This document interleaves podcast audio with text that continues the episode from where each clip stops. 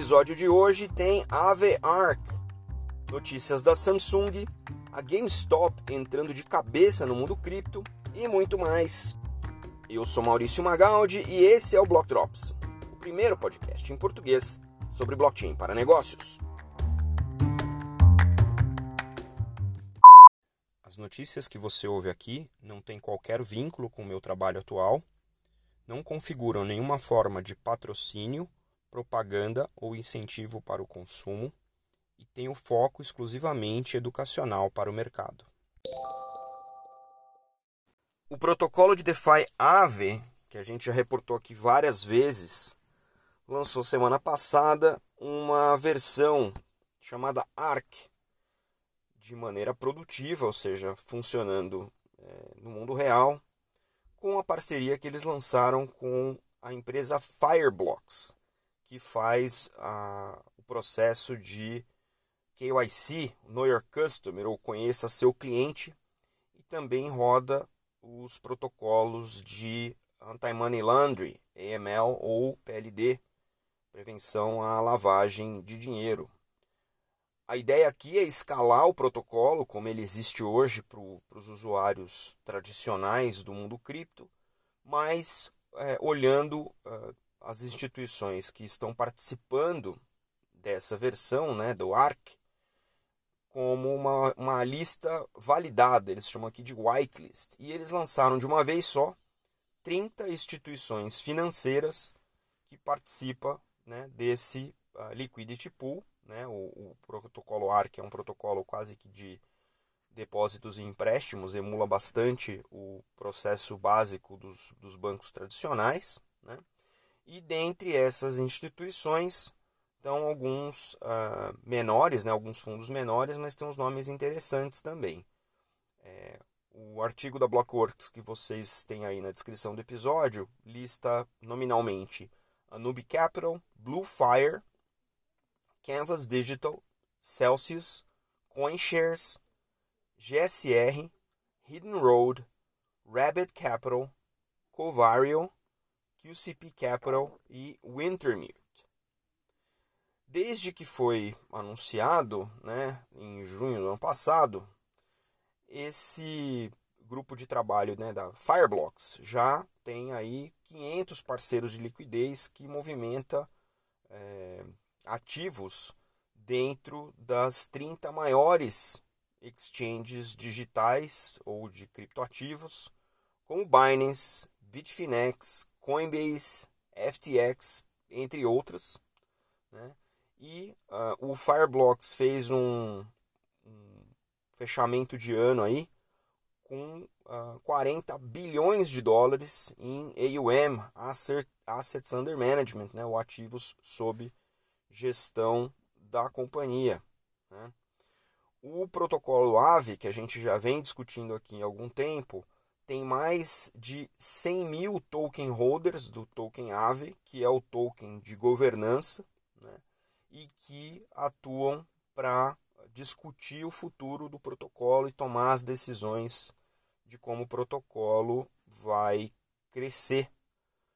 Olhando para o mercado de DeFi, que hoje tem cerca de 254 bilhões de valor total travado em diversos protocolos, aí de acordo com o DeFi Llama, o Aave é um dos maiores que fazem empréstimo, né, tomada e, e oferecem empréstimo através desse ecossistema, com cerca de 14,45 bilhões de TVL no total. O que é mais interessante, na minha opinião, de tudo isso que eu falei para vocês é o fato da AVE conseguir, com o exato protocolo que é utilizado no mercado de varejo, ou seja, esse dos 14,45 bi de Total uh, Value Locked, é conseguir colocar uma camada de adequação regulatória com Know Your Customer e uh, ah, do, do, do grupo Fireblocks e imediatamente onboardar 30 instituições de investimento nesse tipo de processo, o que mostra um poder muito grande de escalabilidade né, dessas tecnologias. Então é importante a gente entender também que essa fronteira do DeFi está entrando cada vez mais para dentro da TradFi. A coreana Samsung encerrou o ano e abriu o ano com uma série de anúncios que, se mais nada, é um posicionamento agressivo e impressionantemente agressivo nesse nosso novo mundo que a gente convencionou chamar de metaverso. O primeiro anúncio que cruzou a minha timeline foi um anúncio das televisões Samsung que estão sendo lançadas aí na virada do ano, né? E a Samsung anunciou que vai satisfazer a demanda por NFTs de arte conectando as suas televisões às contas dos seus proprietários para que eles possam visualizar na televisão a arte associada aos NFTs que esses proprietários têm nas suas carteiras. Tem uma série de conexões que a companhia vai fazer com os grandes portais de NFT para que os proprietários desses NFTs consigam visualizar as suas artes aí nas televisões enormes com cada vez mais qualidade. No, no espaço do NFT, a Samsung tem alguns investimentos é, em startups que incluem a, a que faz o X Infinity, a Dapper Labs, a Forte, a Nifty's, Sandbox e Super Rare, ou seja, está bastante habituada com os NFTs.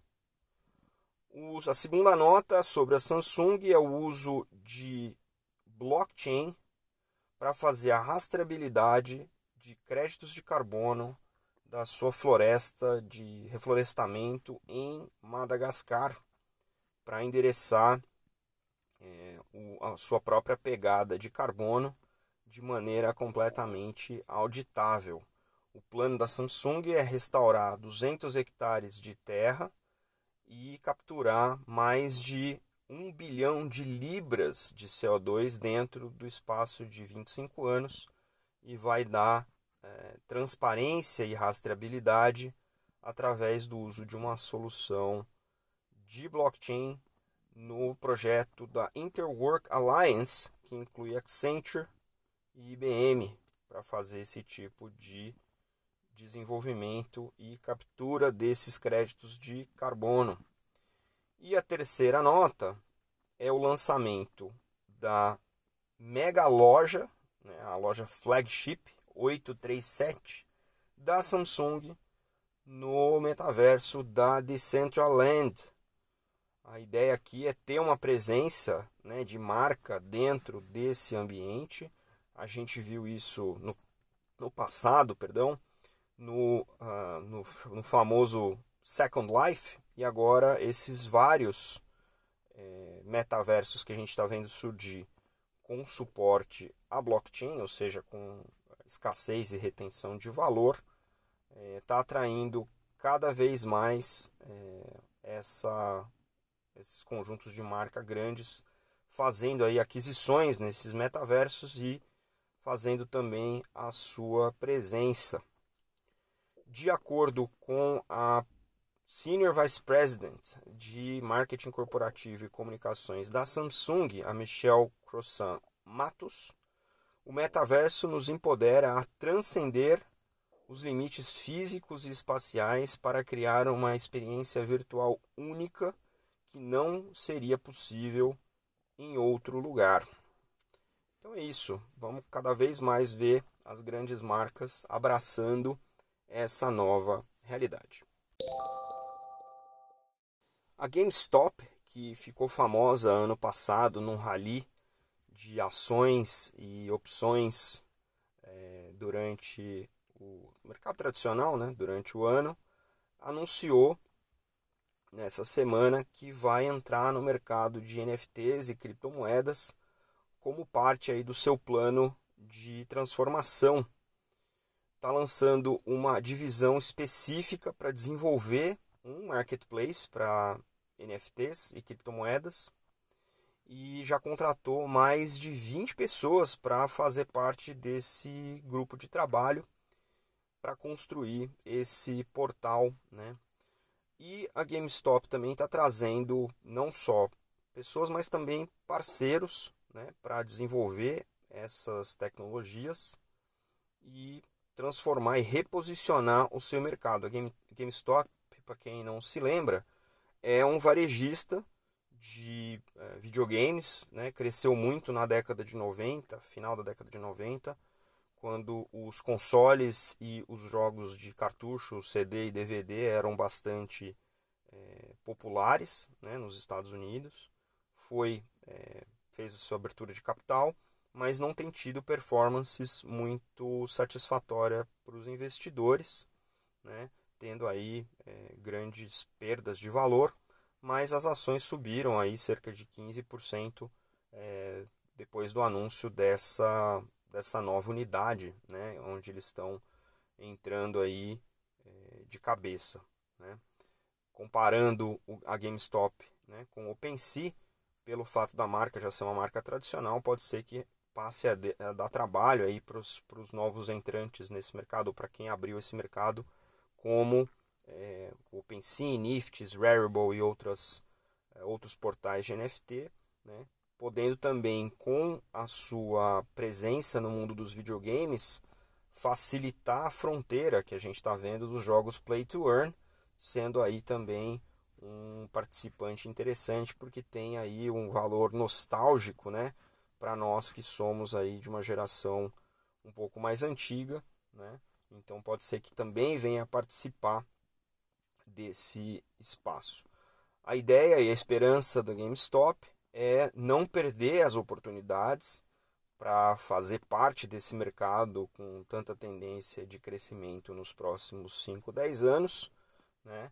como eles uh, fizeram quando os downloads de computador, de jogos de computador, começou há mais de uma década e a GameStop não fez nada para participar desse mercado, entrou tardiamente e acabou não conseguindo performar a contento. Então ficamos aqui na expectativa e na saudosa nostalgia e esperança de ver o nome da GameStop dentro desse novo mercado fazer uh, uma presença diferente do que vinha fazendo nos anos recentes.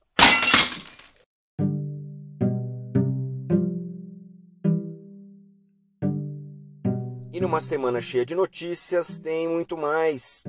A Jamaica completou o piloto do seu CBDC, o Peru anunciou um conjunto de regulações para as criptomoedas, o Departamento de Serviços Financeiros do Estado de Nova York apontou o executivo Peter Martin da Promontory como seu chefe de moedas virtuais. O OpenSea levantou 300 milhões num valuation de 13,3 bi de dólares. A Sandbox está trabalhando com Hong Kong numa parceria para criar a mega cidade no metaverso. A EE Ventures anunciou a compra de um bloco enorme no Sandbox para poder oferecer viagens psicodélicas lá dentro. O Australian Open anunciou uma ação também de lançar NFTs ligados ao campeonato de tênis dentro do metaverso. A BTCS, que é uma empresa listada na Nasdaq, vai pagar dividendos em Bitcoin. Banco Santander, espanhol, anunciou que está entrando de cabeça no mundo das cripto para conseguir competir em nível mundial. O Arab Bank, na Suíça, está silenciosamente oferecendo DeFi para os seus clientes.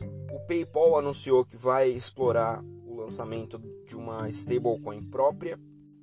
O JP Morgan lançou um relatório dizendo que 2022 pode ser o ano das bridges entre as blockchains. E o aplicativo de mensagem Signal, que a gente reportou aqui ano passado, confirmou o rollout global dos seus pagamentos dentro do aplicativo utilizando a criptomoeda Mobile Coin.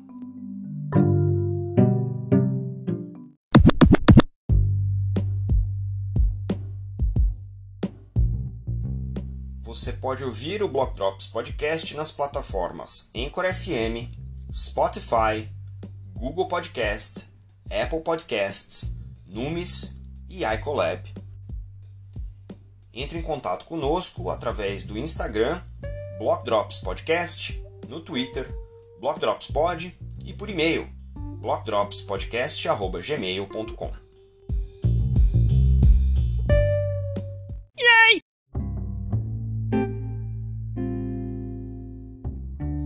salve de hoje para quem compartilhou os links que você encontra na descrição do episódio vão para Carlos Arena, Crispin Courtney, Joan Hamilton, Alexandre Vazarelli, Anthony Pompliano, Peter Bergstrom, Ajit Tripathi, Jason Janowitz, Andrea Frosinini e Kathy Hackle. Não se esqueça de deixar o seu rating no seu tocador favorito. A gente fica por aqui. Até a próxima. Tchau.